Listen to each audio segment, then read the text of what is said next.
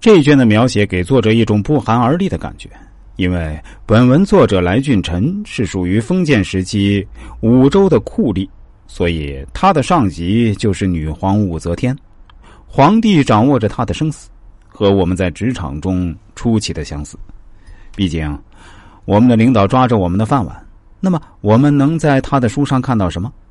作者认为可以看到以下几点：一是媚上，对于上级的拍马屁。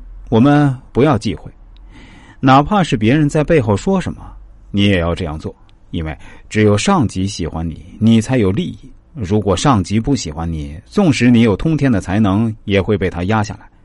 尽管在现实生活中有很多人越级上报，得到更上一层领导的赏识，但你原来的上级也会记恨你，你就多了一个仇人，而且其他同事知道你这件事啊，也不会相信你。二是要表忠心，揣摩上意。你只有知道上级是怎么想的，才能更好的献媚。三是如果没有做到部门的领导岗位，而自己的领导又是那种嫉妒才能的人，那么我们就要将自己的才能适当的隐藏起来。尤其是自己的领导不擅长的，我们更要小心。作为一个命理师，每当那些有职场菜鸟的来找我咨询、找我算命的时候，我都会提醒他们。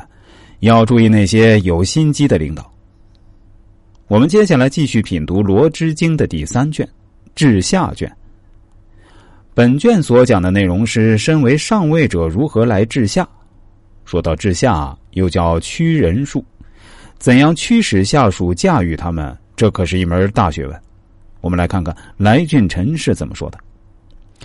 很少有人自愿的处于下属的地位，上级对待下属如果没有对策。那么，不是下属顶撞上级，就是下属夺取上级手中的权利。上级如果没有威严，那么下级一定会生祸乱。威严是从礼仪中树立起来的，并且依赖于惩罚。如果放纵一下，上级就失去了威严。自己比较隐秘的事情就不要让人参与，如果有人参与，尽量要清除掉。宠信不要只对一个人，让一个人专权会带来祸患。自己的想法要隐藏起来，在与他交往的过程中，不要过分亲密，这样下属才能感受到上级的威严，从而畏惧上级。下属依附上级，成就自己的志向；上级驱使下属，才能取得名声。